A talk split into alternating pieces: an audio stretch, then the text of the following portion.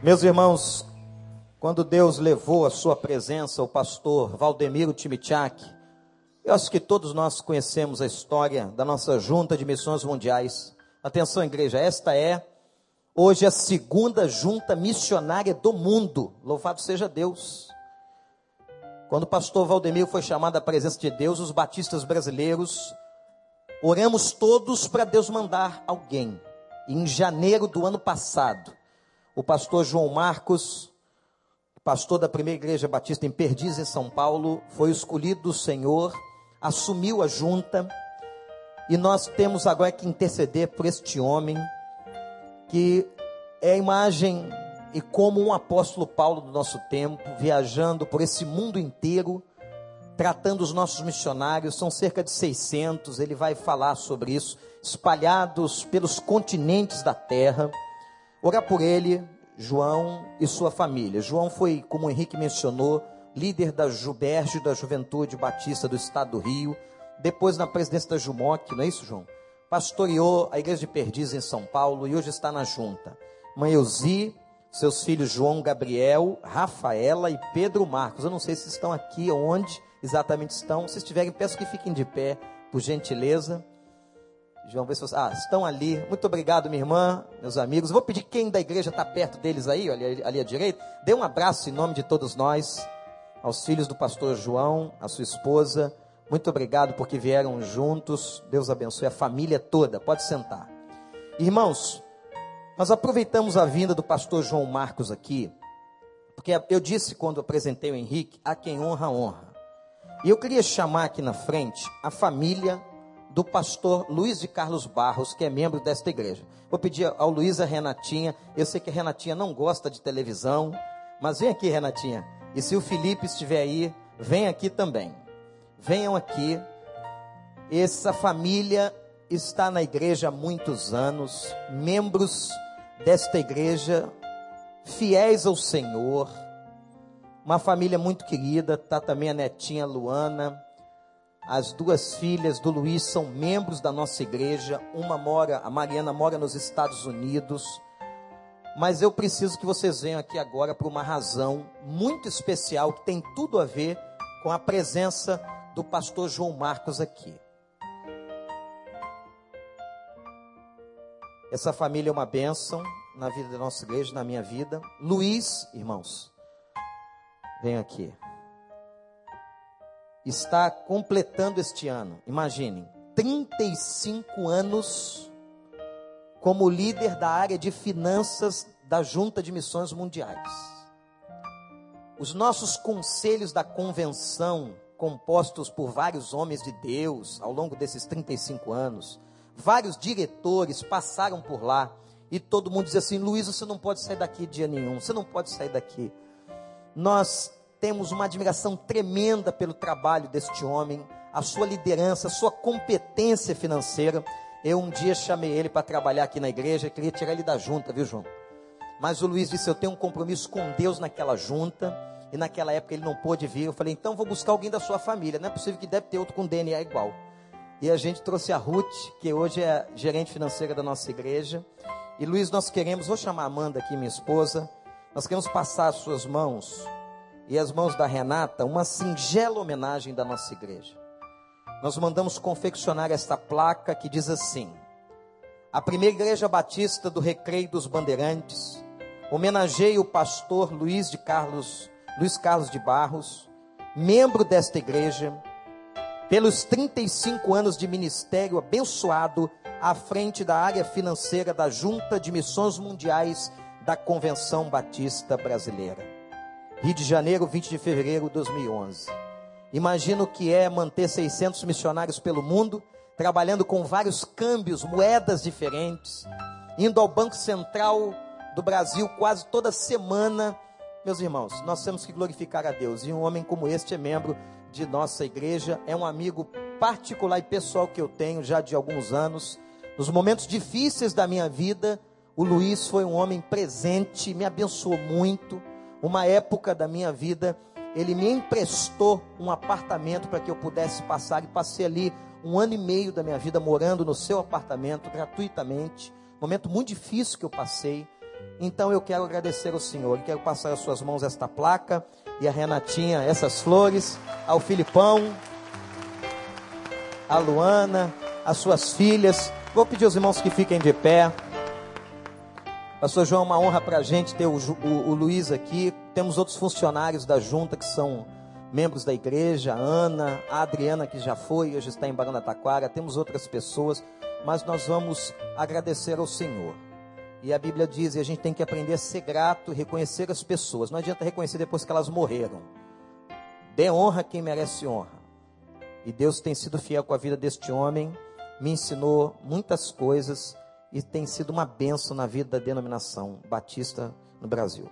Antes de eu orar, Luiz, se você quiser dar alguma palavra, ele prega pra caramba, tá? Nunca pregou aqui, mas o homem é danado. Obrigado. Ele disse o ministério abençoado, mas irmãos, abençoado e bençoado. Porque administrar realmente essa parte financeira de uma junta do porte, da junta de missões mundiais, é somente debaixo da graça, do poder e da misericórdia do Senhor Jesus porque nós temos os nossos limites. Mas o que eu foco muito, que nós precisamos ter sempre em mente o triângulo, a sabedoria que está voltada para o céu, para Deus, o conhecimento e a inteligência. Então, neste triângulo, em uma só figura, uma unidade, é que realmente nós podemos abençoar os povos da terra. Muito obrigado por esta igreja. Muito obrigado por este carinho tão precioso do meu querido pastor, que eu sou, digo sempre para ele, eu sou apaixonado por ele. E ele chegou a me dizer, ou eu disse para ele, porque você é um pastor à altura. Com certeza, se passar uma foice, um metro meio de altura, não pegue nenhum dos dois. Obrigado, pastor. Vocês veem que eu sou abençoado por gente da minha altura, né? Henrique César, Luiz. Vamos orar ao Senhor. Estenda sua mão para cá. Pai, louvado seja o teu nome por esta família tão preciosa.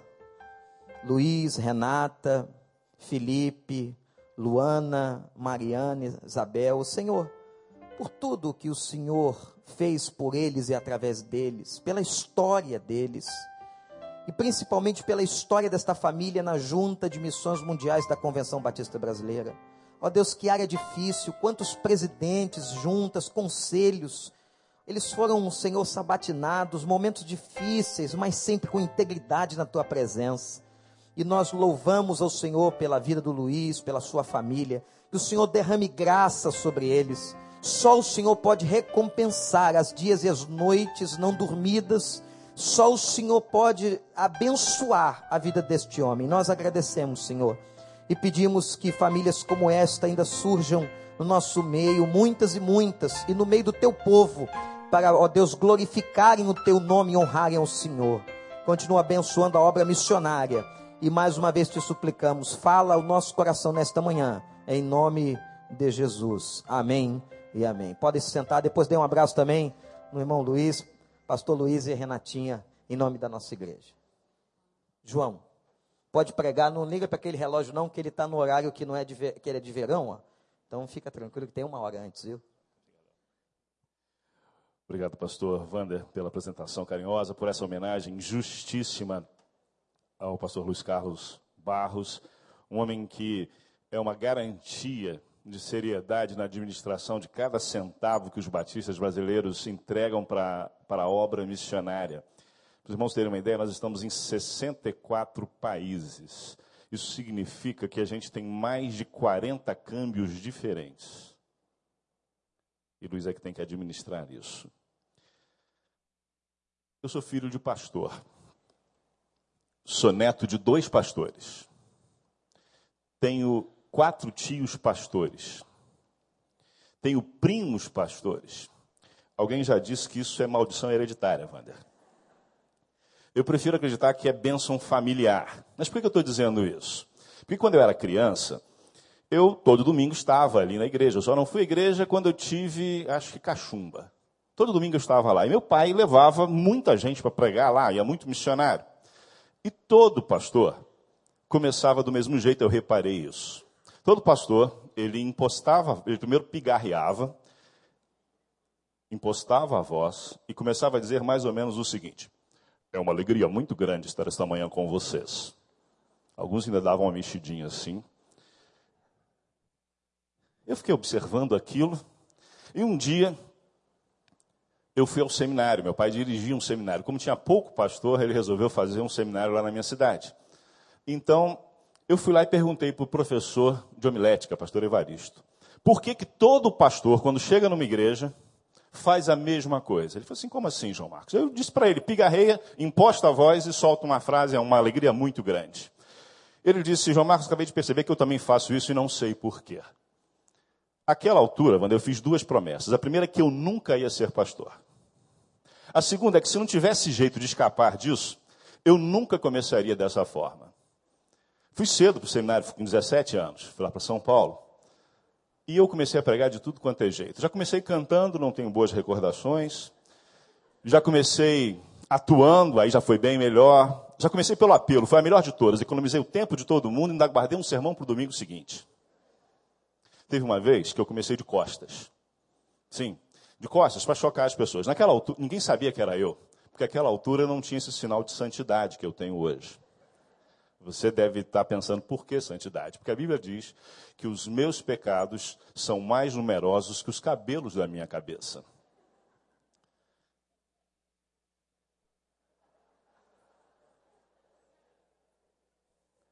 Tem gente santa na sua igreja. Mas o problema é a criatividade. Você imagina, depois de certo tempo, como é que você consegue falar algo para atrair a atenção das pessoas no início? E aí, um dia, lendo a Bíblia, eu descobri que Davi, que é o autor desta frase,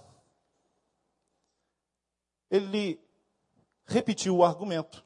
Ele disse: Os meus inimigos são mais numerosos que os cabelos da minha cabeça. Primeiro, os meus pecados são mais numerosos que os cabelos da minha cabeça, e depois, os meus inimigos são mais numerosos que os cabelos da minha cabeça. Aí eu tive uma ideia, eu falei, peraí, se Davi, que é Davi, que é o cara em termos de louvor, se Davi, que é o maior poeta da Bíblia, pôde repetir, por que, que o João Marcos não pode? Mas depois eu comecei a entender uma coisa.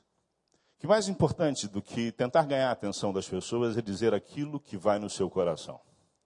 O que é que faz você, no meu caso, o que, me faz levantar todo dia de manhã e estar animado para uma obra que é cansativa? No ano passado eu fiquei oito finais de semana com a minha família.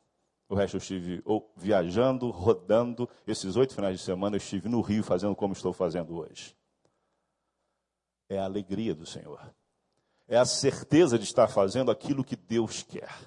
É a certeza de que Deus está neste negócio, de que Deus está cuidando. Esta alegria é que dá ânimo para encarar esta realidade, de pensar em tantos bilhões de pessoas sem Deus. E é uma alegria, então, irmãos, estar aqui com vocês. Não porque eu queira pegar a sua atenção, porque eu já a peguei há algum tempo, mas porque estou servindo a Deus. É uma alegria também estar adorando a Deus publicamente. Pastor Wanda esteve na China, não sei se ele teve a mesma oportunidade que eu, de estar numa igreja clandestina. Em que você tem que ligar a televisão, ligar o aparelho de som, botar um rock para você cantar baixo. Não o rock, um hino. Porque você não pode adorar a Deus publicamente. A coisa é tão feia lá que eu fui a uma igreja ah, para estrangeiros. Eles me disseram, pastor, leva seu passaporte porque vão pedir. Eu pensei, esse povo está doido. Qual a chance que eu tenho de parecer com um chinês?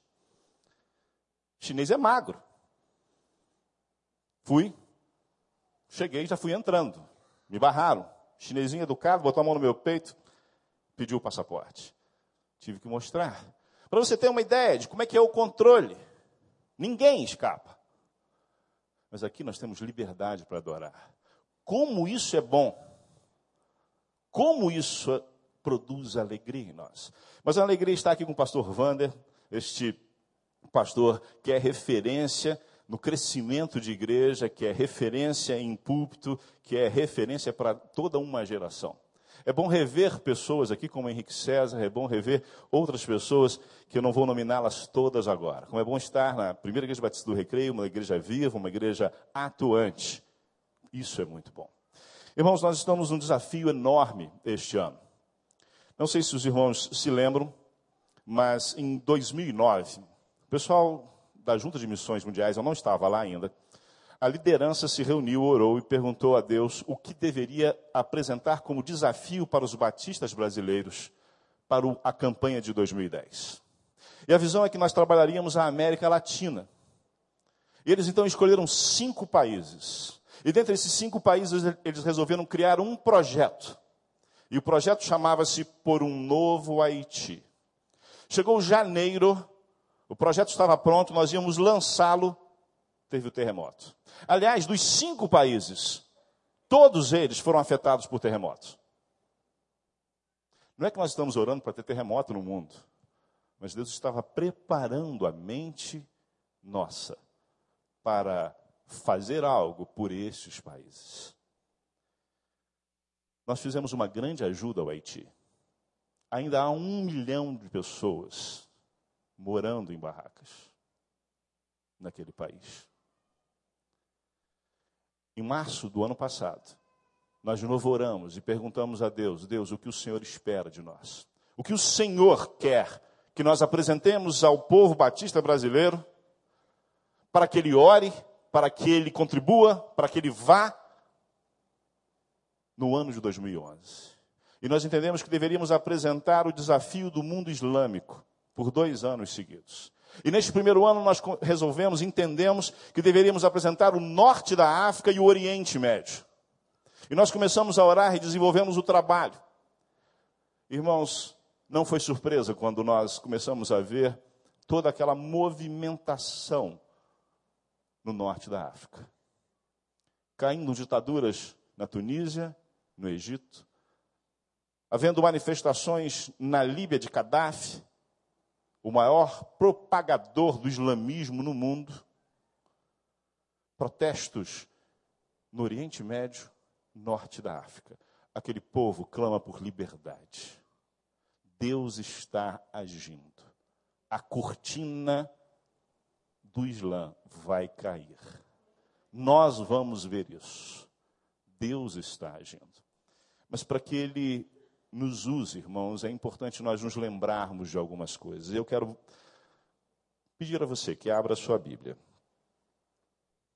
Na carta do apóstolo Pedro, a sua primeira carta. Para nós lermos a partir do versículo 3. Vamos ler até o versículo 5 e depois vamos ler o versículo de número 10. Primeira carta de Pedro, capítulo 3, até o 5 e depois o versículo 10. Enquanto você abre a sua Bíblia, eu quero te dizer que quando nós resolvemos falar aos islâmicos, desafiar o nosso povo a orar, a contribuir e a evangelizar os islâmicos, nós entendemos que nós deveríamos mudar o nosso olhar em relação àquele povo. Porque o que nós temos normalmente quando nós olhamos para alguém que segue a religião islâmica, nós temos um olhar de desconfiança. Nós temos um olhar de medo. Nós temos muitas vezes até um olhar de raiva. Nós estamos, estamos sendo bombardeados pela mídia como se todos eles fossem terroristas, como se eles quisessem o fim, todos eles quisessem o fim da nossa sociedade ocidental. E por isso nós trabalhamos uma estratégia. Nós queremos que as pessoas conheçam, amem e evangelizem. Por isso nós estamos falando disso. E o nosso slogan para esse ano é: eles também precisam da graça do Pai. Todos nós carecemos da graça de Deus mas eles também precisam da graça do Pai. Há 99 nomes para falar-se sobre Deus na religião islâmica, mas nenhuma fala do Pai gracioso que o nosso Deus é. Leamos esse texto, diz assim: Bendito seja o Deus e Pai do nosso Senhor Jesus Cristo. Conforme a sua grande misericórdia, ele nos regenerou para uma esperança viva por meio da ressurreição de Jesus Cristo dentre os mortos, para uma herança que jamais poderá perecer, macular-se ou perder o seu valor herança guardada nos céus para vocês, que mediante a fé são protegidos pelo poder de Deus até chegar à salvação prestes a ser revelada no último tempo. Versículo 10. Foi a respeito dessa salvação que os profetas que falaram da graça destinada a vocês investigaram e examinaram. O apóstolo Pedro, depois de dizer para quem ele está escrevendo a sua carta, ele começa a louvar a Deus. Ele disse: Louvado seja Deus, bendito seja Deus. Nós temos tantas razões para louvar e bendizer ao nosso Deus. Mas às vezes nós nos esquecemos de uma razão importantíssima, fundamental. É que Ele é o Pai do nosso Senhor Jesus Cristo. Nós temos a razão para louvar, porque Ele é o nosso Criador, porque Ele é o nosso sustentador, porque Ele é bom, porque um monte de coisas, mas às vezes nós nos esquecemos de que foi através dele que nós conhecemos a Jesus Cristo. Foi porque Jesus é seu filho que ele veio se tornar um de nós. Nós devemos relembrar isso, como o apóstolo Pedro faz, de louvarmos a Deus porque Ele é Pai do nosso Senhor Jesus Cristo. Esse texto nos fala sobre o que Deus fez através de Jesus Cristo. Esse texto nos diz que Ele nos regenerou. Irmãos, nós temos esquecido um pouco o que é regeneração. Regenerar é ser gerado de novo. Ser regenerado é ser gerado de novo.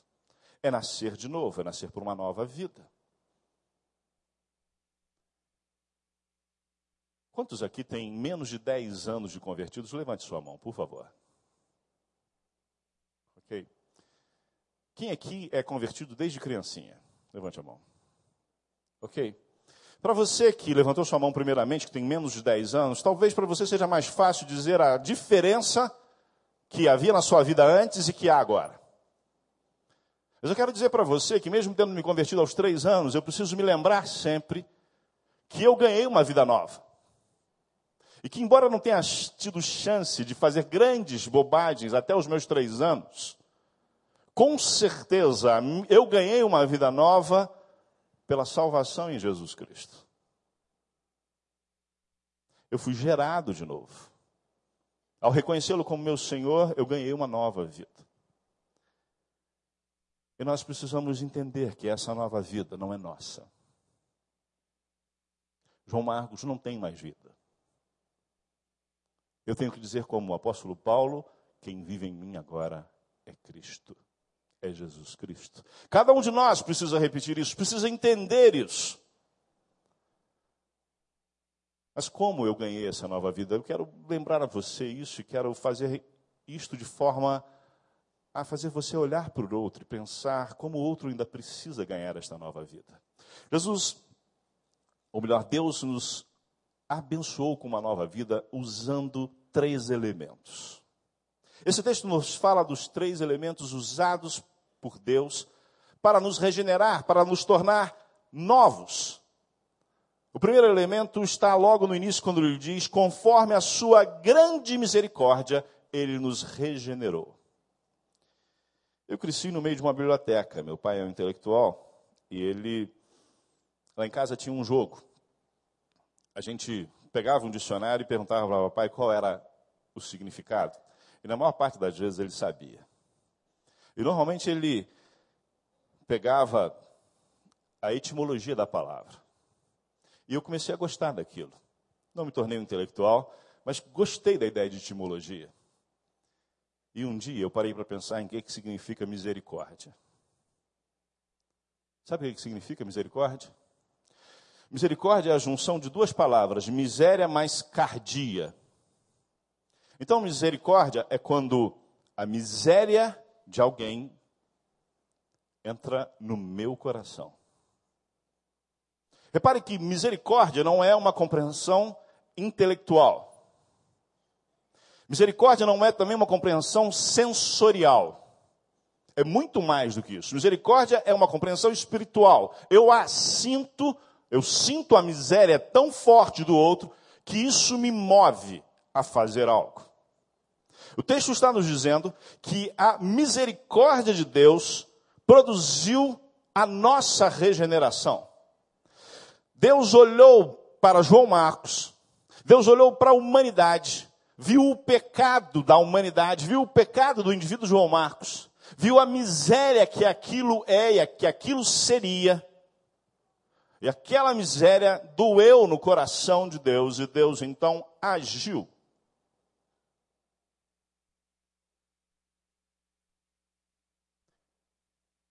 Jesus tornou-se um de nós, começou a experimentar a nossa miséria ao nascer.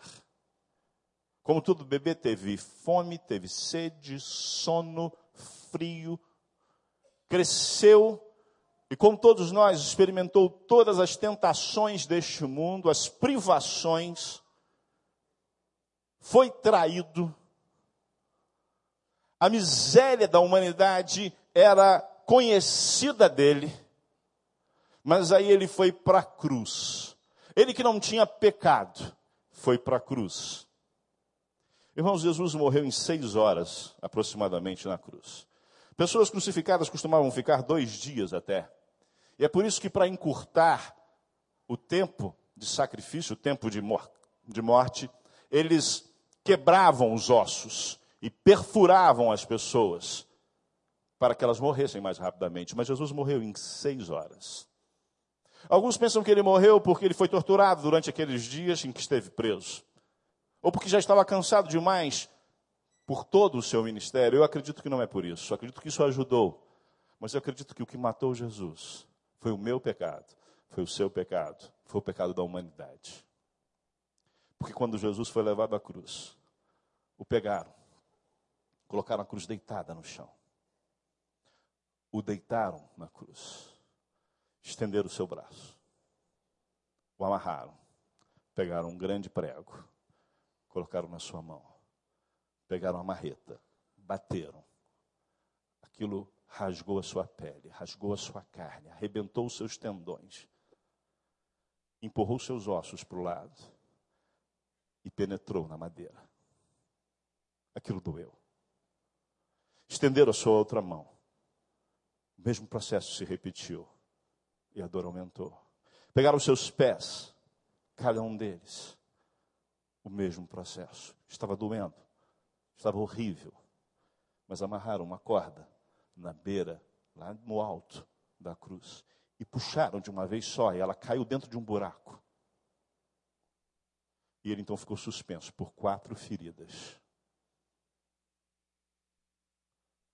Ele tentava arrumar uma posição melhor para sofrer menos e a sua musculatura ia ficando retesada, mas era impossível segurar o seu corpo. Aquilo foi aumentando seu ácido lático. Ele foi ficando com câimbras, com dores. Mas aí o meu pecado, o seu pecado, pesou sobre Jesus. Pesou sobre Jesus. Veio sobre ele. A minha miséria, a sua miséria, a miséria do nosso pecado pesou sobre Jesus. E a sua musculatura foi arrebentando até que o seu último músculo, o seu coração, foi completamente pesado pela miséria do nosso pecado. Isso é misericórdia.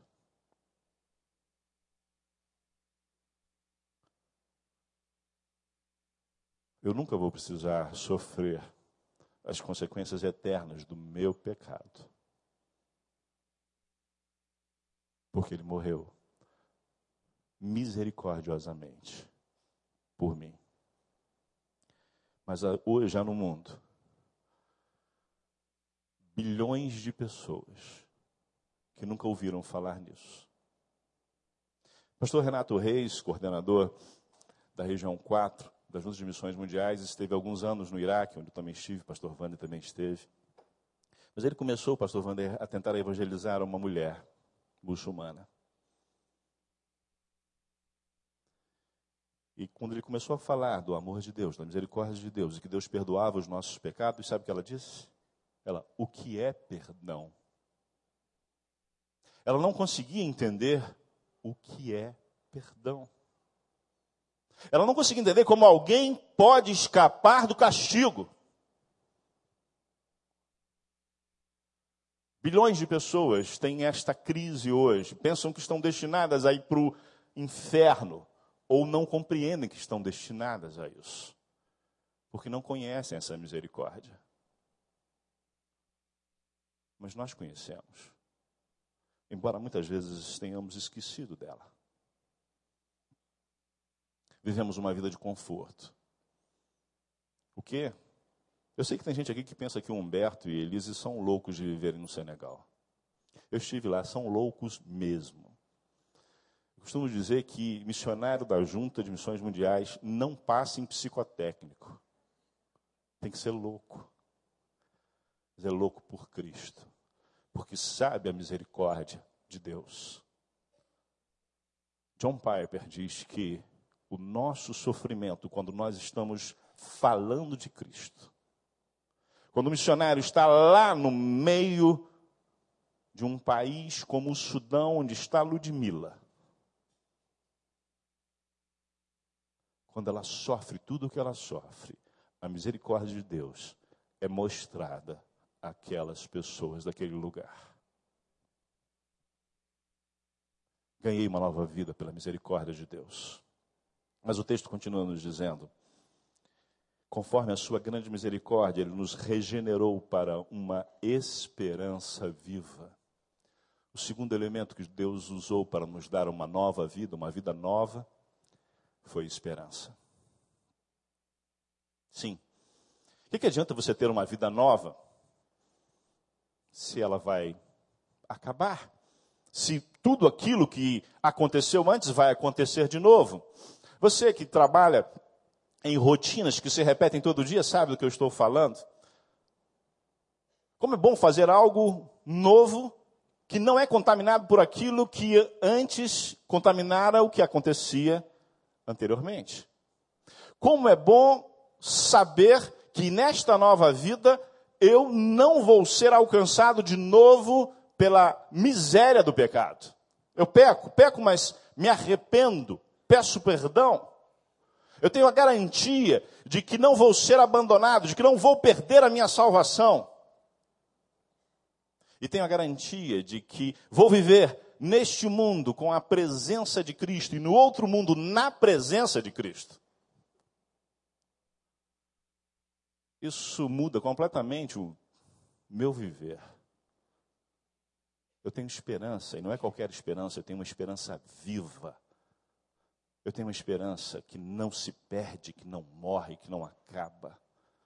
Eu tenho a esperança de que Jesus Cristo olha para mim e de que um dia Ele voltará e que me levará para viver consigo, ou eu irei antes quando morrer.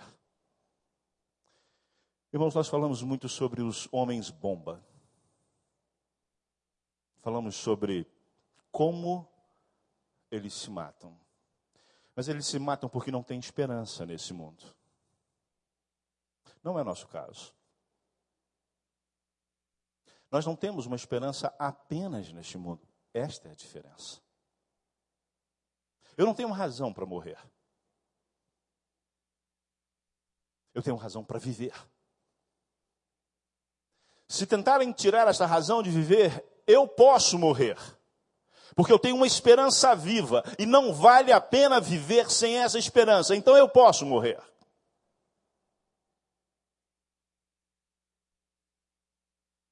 Eu ganho uma vida cheia de sentido, cheia de significado. Uma vida que não se prende a questões deste mundo. Eu não preciso ficar preocupado com uma série de coisas que esse mundo diz que eu preciso ficar preocupado porque eu sei que o meu redentor vive. e que Ele não vai me abandonar, que Ele vai cuidar de mim. Ele é a minha esperança, a esperança viva.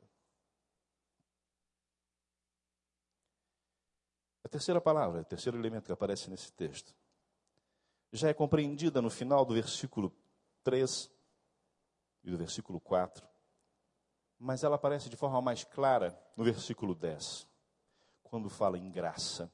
Foi a respeito dessa salvação que os profetas que falaram da graça destinada a vocês investigaram e examinaram.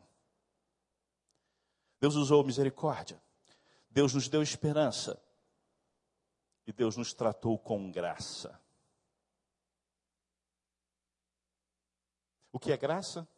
Graça é favor imerecido. É você receber algo que você não merece.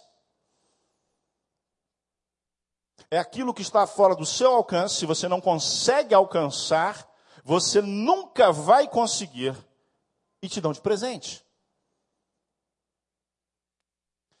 Às vezes a gente confunde misericórdia com graça. Eu quero contar rapidamente a história de um filho de pastor, deixando claro que não fui eu, que em determinado culto fez algumas brincadeiras que não deveria fazer. Sabe que todo filho de pastor é santinho, é certinho, mas tem algumas exceções, esse era um desses casos. E ele, não sei o que ele fez, se fosse hoje, talvez ele tivesse passado um monte de SMS, marcado uma reunião de corpo diaconal na hora do culto, alguma coisa desse tipo. Mas ele aprontou algo lá e o seu pai disse: do púlpito você vai apanhar em casa. Antigamente faziam isso. E aí o menino tremeu. Tremeu, preocupou-se, mas eu conheço tudo quanto é tipo de filho de pastor, mas não conheço nenhum burro, não conheço mesmo. E ele então começou a maquinar ali o que ele poderia fazer para minorar ou impedir aquele castigo. E quando terminou o culto, ele estava sozinho com seu pai, seu pai foi andando para casa, ele resolveu tentar dar um jeito. E ele virou para o pai: Pai, você falou em misericórdia e em graça, mas eu não entendi a diferença das duas coisas.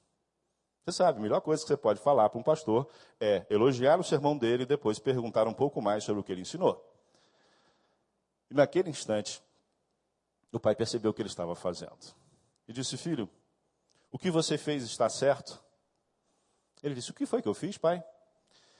Aquilo que você fez, aquela coisa errada, você ficou cutucando os outros na hora do culto, jogando bolinha nas pessoas, e sei lá mais o que, que você estava fazendo. Aquilo está certo? Se não, o que é que você merece? Ah, pai, mereço ficar de castigo. Castigo você já ficou da última vez, o que é que você merece? Eu falei para você que se você fizesse de novo, o que, que você ia ganhar? Ele falou, ganhar uma surra. Você merece uma surra pelo que você fez de errado? Eu falei, mereço, pai, mereço fazer o quê? Então, filho, eu não vou te dar a surra. Isso é misericórdia. É não dar a você o que você merece, aquilo que pelos seus atos você receberia. Isso é misericórdia. E o menino falou: opa, graças a Deus funcionou. Esse negócio de misericórdia funciona. E aí ele continuou andando. Continuou andando, passou em frente a uma sorveteria. Era o culto, tinha sido o culto da manhã. E o pai falou: Filho, quer tomar um sorvete? Ele achou estranho. Todo pastor normalmente é mão fechada. Aí, não é só os carros de barros. Todo, nem, não sei como é que o Vander é, mas imaginam também. E aí ele falou, pai, mas espera aí, nem, nem almocei ainda, o que, que a mamãe vai falar? Ele falou, não, filho, você quer comer uma banana split? Ele falou, pai, nunca comi, você nunca me pagou uma dessa, como é que é isso, pai? Eu acabei de aprontar, o senhor já me perdoou, já estou no lucro. O senhor não vai me dar um sorvete? Isso é graça, meu filho. Se misericórdia não te dar aquilo que você merece, graça é te dar aquilo que você não merece. Irmãos, nós temos esquecido o que é graça. Nós temos um monte de coisa que nós estamos achando que nós merecemos. Nós estamos achando que nós merecemos ter acesso a Deus e nós não merecemos isso. Nós estamos achando que nós temos direito de ter dons e talentos, e nós não temos direito disso, isso é graça de Deus. Nós achamos que temos uma igreja como essa, em que nós podemos ter comunhão, podemos louvar, que isso é direito nosso, que isso foi construído com os nossos esforços, mas isso é graça de Deus. Tudo o que temos, tudo o que somos e até o que podemos é graça de Deus. As misericórdias impedem que nós sejamos consumidos. A esperança nos dá o desafio de viver a vida com alegria, mas a graça produz bênçãos. Produz conforto na hora do sofrimento. Produz capacitação para execução de tarefas. Mas há bilhões de pessoas, bilhões, que não conhecem a graça de Deus. Você sabe como é que o muçulmano sabe se ele está aprovado? Ele tem uma tabelinha em que ele marca cada dia, um cara que é fiel mesmo, todo dia ele marca o que ele fez de errado, o que ele fez de certo, ele tem que dar positivo. Ele vive na lei.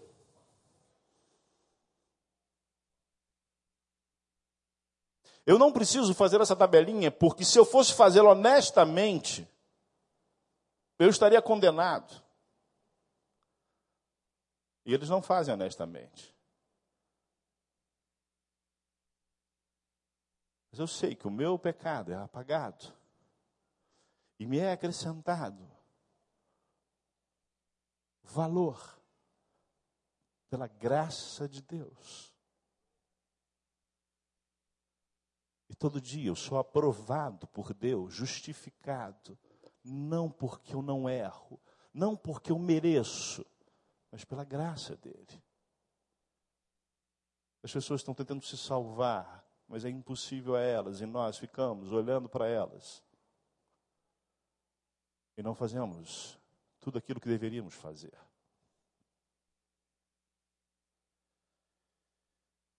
Eu estive em Lausanne, 3, um congresso mundial de ação missionária e evangelização, que aconteceu na cidade de Cape Town, na África do Sul, em outubro do ano passado.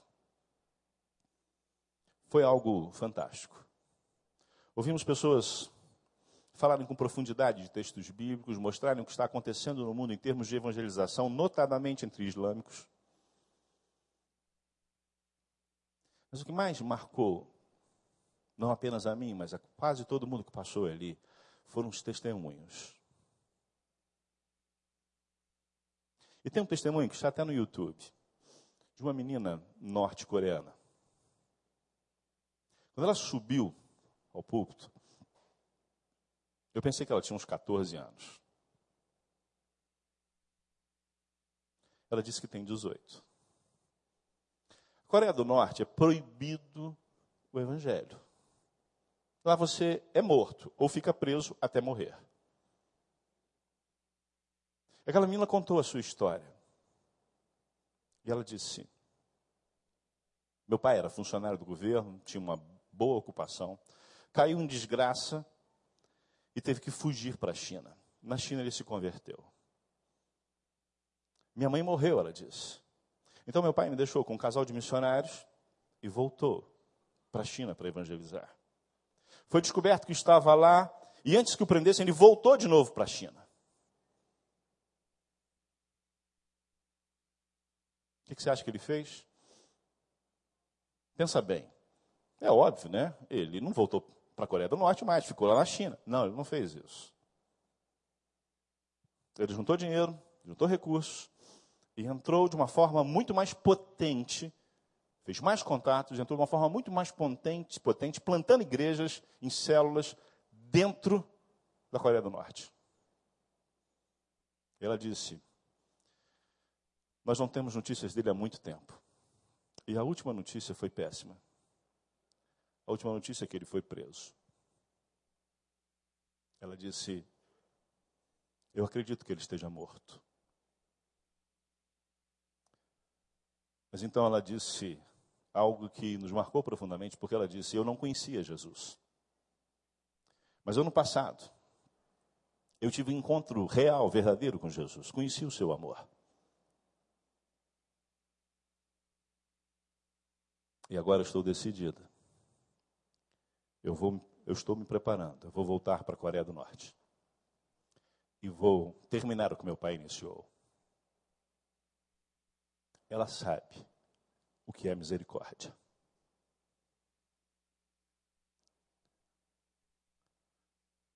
Ela tem uma viva esperança. E ela é um canal de graça. Pense bem, 18 anos, tem uma vida inteira pela frente. Talvez não dure meses.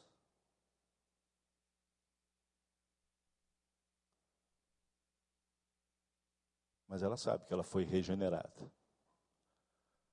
Que essa vida nova que ela ganhou não é dela, é de Cristo. E que não vale a pena viver de outra forma. Nós temos inúmeros, inúmeras formas de fazer isso. Eu quero desafiar você a participar disso. Quero convidar você a olhar de forma misericordiosa por essas pessoas.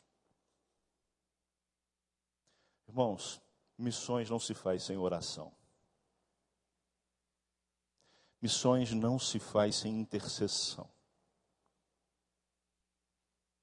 Se nós não olharmos para aqueles povos e o nosso coração doer, tem algo de errado conosco. Se eu não consigo olhar para as pessoas e ver a necessidade que elas têm de Deus e aquilo doer em mim, tem algo de errado comigo.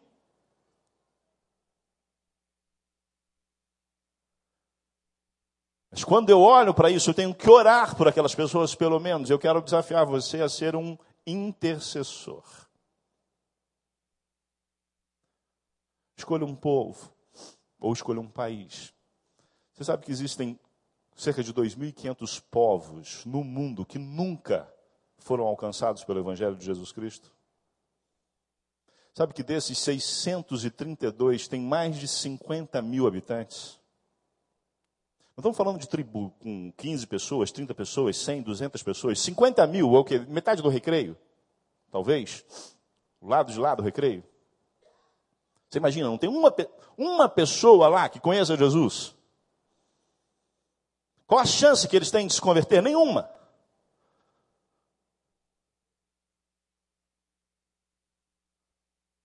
O desafio é ser misericordioso e orar por eles. Mas eu quero também lembrar a você da importância de você viver essa esperança viva. Eu sei que você tem desafios, como eu tenho desafios financeiros e econômicos. Mas eu não estou construindo para esse mundo. Eu tenho projetos patrimoniais. Minha família precisa, eu preciso. Mas isso não é prioridade. Está numa lista de prioridades, mas não é a prioridade. A prioridade é fazer a vontade de Deus. Isso tem que participar. Tem que estar em toda a sua vida, tem que fazer parte do seu orçamento. Quanto você oferta, quanto você contribui para o reino de Deus? Eu quero desafiar você a separar um valor na sua vida, no seu orçamento, e investir em missões. Porque a sua esperança não está aqui e você quer que as pessoas tenham esperança. Mas finalmente eu quero dizer a você que com oração e com dinheiro a gente faz muita coisa, mas a gente não faz missões. Nós precisamos de pessoas que sejam canal de graça.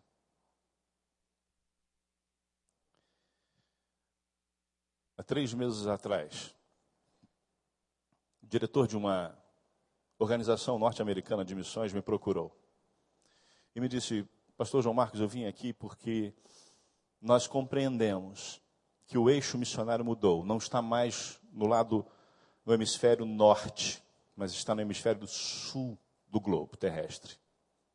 E o Brasil é um agente fundamental nessa transformação missionária do mundo. E nós viemos aqui para aprender com vocês e para ajudar vocês. E sabe o que ele me disse, pastor Wander? Eu preciso de uma médica para ser médica lá no Paquistão. Não pode ser americana. Não pode ser inglesa. E nós entendemos que a melhor pessoa para isso é uma médica brasileira. Você tem alguém? Eu disse, ainda não. Ainda não, mas nós vamos ter. Irmãos, olha para mim, eu tenho cara de quem joga futebol. Se você me vir em campo, está arriscado pensar que eu sou a bola. Você não sabe, eu já joguei muito futebol. Teve um jogo, final de campeonato, fiz três gols. Não fiz mais porque minha mãe me acordou, eu estava sonhando. Mas, irmãos, com esse corpinho de centroavante do Flamengo, eu, com a camisa da seleção brasileira, entrei em lugares em que muita gente não entrou. Brasileiros estão sendo aceitos em todos os lugares do mundo. A hora é nossa. A responsabilidade é nossa. Ser canal de graça, sinal de graça. Esse é o nosso desafio. Quero desafiar você a pensar seriamente em servir em missões. A expandir a sua empresa para outro lugar no mundo e você ir. Ou contratar um funcionário que tenha capacidade para trabalhar e fazer a sua empresa crescer e também evangelizar. Quero desafiar você a fazer viagens missionárias. Vai mudar a sua vida. Mulher, mãe de seu marido, ele vai voltar muito melhor. Não tem a menor dúvida. Mãe de seu filho adolescente, ele vai voltar achando a casa maravilhosa.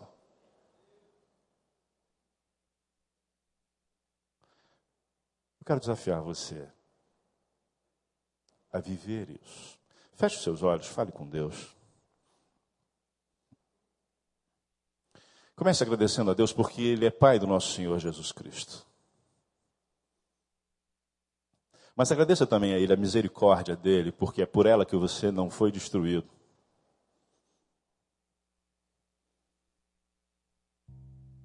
Agradeça a Ele a esperança que você tem que não é deste mundo.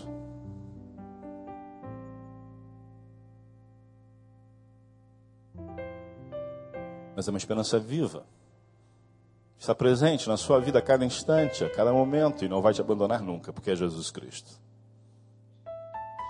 Eu agradeço porque você tem muito mais do que você merece, você tem a graça de Deus.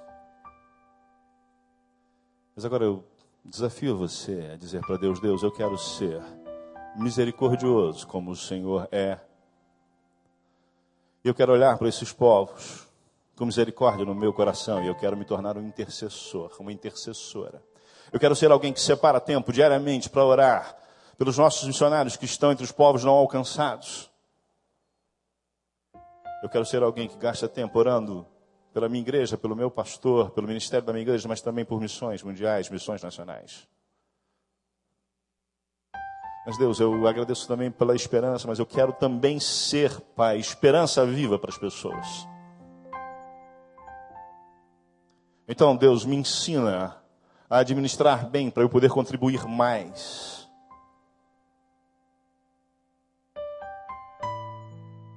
Assuma um compromisso com Deus. Diga, Deus, eu quero sustentar a tua obra neste mundo, em todos os lugares. E diga para Deus, Deus, eu sei que essa nova vida não é minha, é tua. Então, Senhor, eu quero ser um canal de graça, da tua graça. Eu quero ser um sinal da tua graça aqui no recreio. Mas eu quero me dispor a ser um sinal da tua graça em qualquer lugar do mundo, Senhor. Se você orou desta forma, parte desta oração ou ela toda, eu quero orar por você. Eu peço que você me faça um sinal, você levante a sua mão nesse momento, onde você está. Mantenha-a levantada, por favor, por alguns instantes.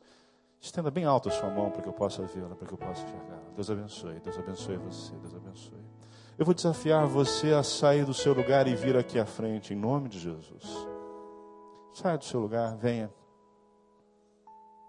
Eu não vou tirar uma foto com você, não é nada disso. Sabe o que eu quero?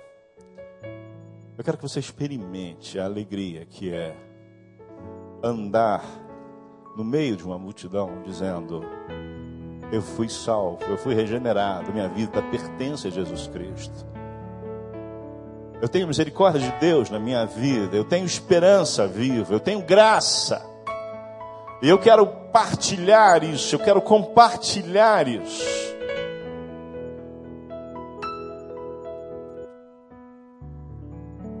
Não existe nada melhor do que isso. Do que ter certeza de que está se fazendo aquilo que Deus quer, aquilo que Deus mandou. Saia do seu lugar, venha em nome de Jesus.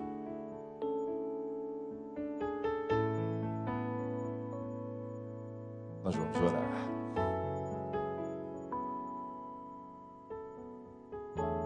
Quando acabarmos de orar, nós vamos cantar a música tema do nosso, da nossa campanha. A nossa campanha, eles também precisam da graça do Pai. E nós estamos falando que Deus tem graça, e essa graça é poder para salvar. Nós vamos cantar isso. Eu vou pedir a você que fique aqui na frente para celebrar juntos cantando. Nós vamos orar. Pai querido, em nome de Jesus, nós te bendizemos, Pai. Nós te louvamos, porque o Senhor é bom, porque eterna é tua misericórdia porque a esperança viva em Jesus Cristo em nosso coração e porque a tua graça nos basta, Senhor. Pai, nós te louvamos porque o Senhor tomou conta deste culto, o Senhor manifestou a tua presença, a tua glória pode ser percebida aqui, Senhor. Mas nesse instante, Pai, quando temos pessoas aqui à frente, tendo tomado decisões, nós clamamos a Ti, Pai, que manifeste sobre a vida dessas pessoas de forma ainda mais clara a ação do Teu Santo Espírito, Senhor. Ministra sobre eles, Pai, a ação inequívoca do Teu Santo Espírito, fazendo com que percebam o quanto o Senhor os ama, o quanto o Senhor tem trabalhado na vida deles, tem abençoado a eles. Quão bom é pertencer a Ti. Pai, trata-os, Senhor, nas suas dificuldades, nas suas dores. Cura-os, Senhor nos seus relacionamentos e também no seu físico. Mas, Pai, dá-lhes um coração misericordioso para orar, Pai, pelos povos não alcançados. Dá-lhes, Pai, noção da importância que é investir no teu reino, porque eles têm uma esperança viva, Senhor. E torna-os, Senhor, sinal da tua graça. Pai, que a tua graça os capacite. Que a tua graça os proteja. Que a tua graça os alegre. Sim, Pai. Toma conta da nossa vida. Ela é tua, Senhor. O Senhor nos fez nascer de novo. Pela tua misericórdia, nós fomos gerados de novo por uma esperança viva, pela tua graça. E nós te louvamos e te bendizemos. Em nome de Jesus é que nós oramos. Vamos juntos cantar. Eu vou pedir a você que fique em pé. Vamos juntos cantar. Vou pedir a você que não saia daqui. Aproveite este momento para cantar juntos.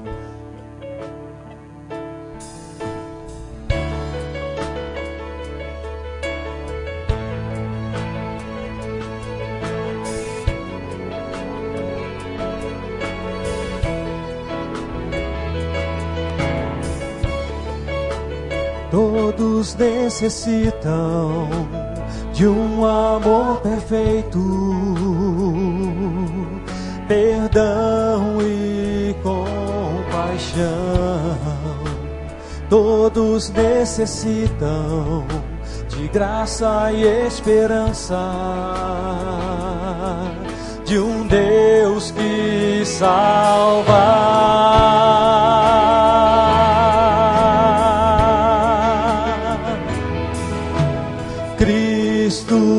Move as montanhas e tem poder para salvar, tem poder para salvar para sempre, autor da salvação. Jesus a morte venceu, sobre a morte venceu.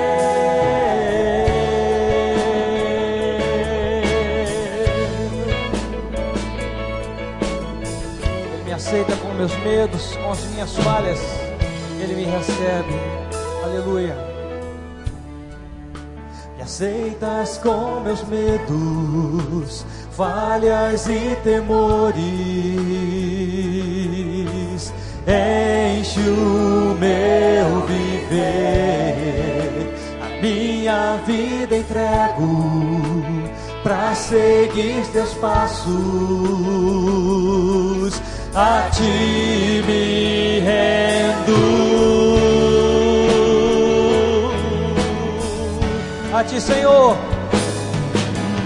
Cristo move as montanhas e tem poder para salvar, tem poder para salvar, para sempre, autor da salvação.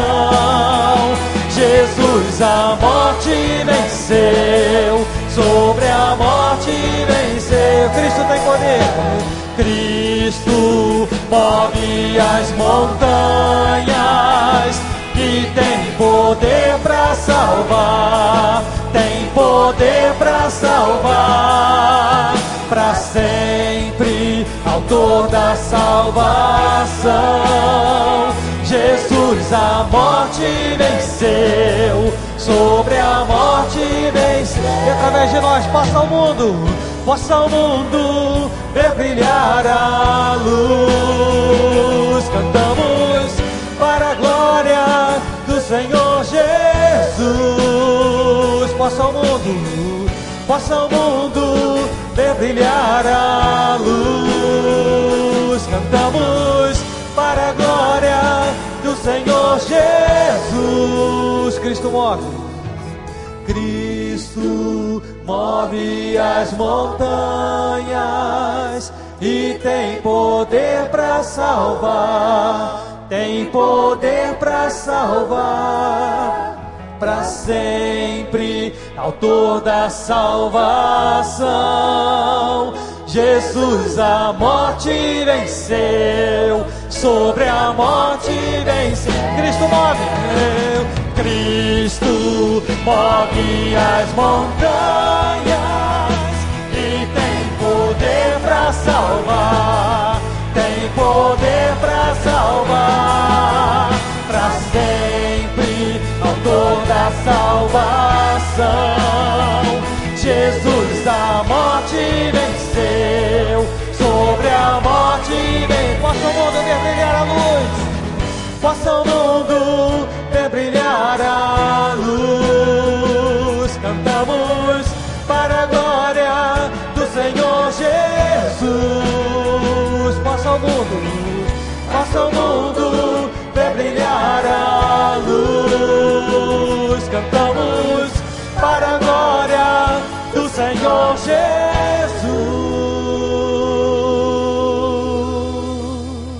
Meus irmãos, louvado seja o nome de Deus.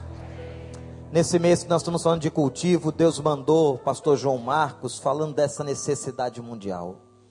Eu queria convidar a todos vocês que vieram aqui à frente, vocês são da igreja, que vocês saiam daqui e gastem cinco minutos apenas na sala de aconselhamento ali, porque a gente quer, o pastor Franco e a equipe da, de missões quer conversar com vocês para ver de que maneira e o que, que Deus colocou no coração de vocês. Igreja, lá fora tem um estande da Junta de Missões Mundiais. Quando o Franco citou aqui que nós somos a terceira igreja em contribuição no Brasil, isso não é para nossa glória, nós estamos fazendo nada demais, podemos fazer muito mais. Você quer adotar um missionário com a sua família, você pode fazer isso numa oferta extraordinária. Se alguém oferta para missões mundiais ou nacionais, não esqueça de colocar no envelope. Esta oferta, além do meu dízimo, é para missões. Faça isso, mas que nós possamos, como povo de Deus, responder a este chamado. Hoje à noite vamos estar aqui, culto evangelístico, vamos trazer os nossos familiares. Eu quero lembrar os líderes de PGs, a reunião com pastores 18 horas. Mas glória a Deus para esta noite. Nós vamos terminar este culto, Robson, cantando esse estribilho. Eu vou sair com o pastor João Marcos à porta. Vocês, por gentileza, vão até a sala de aconselhamento. Vocês já sabem o caminho. Não precisa ninguém para se ceronear vocês. Deus nos abençoe. A graça do Senhor esteja sobre nós.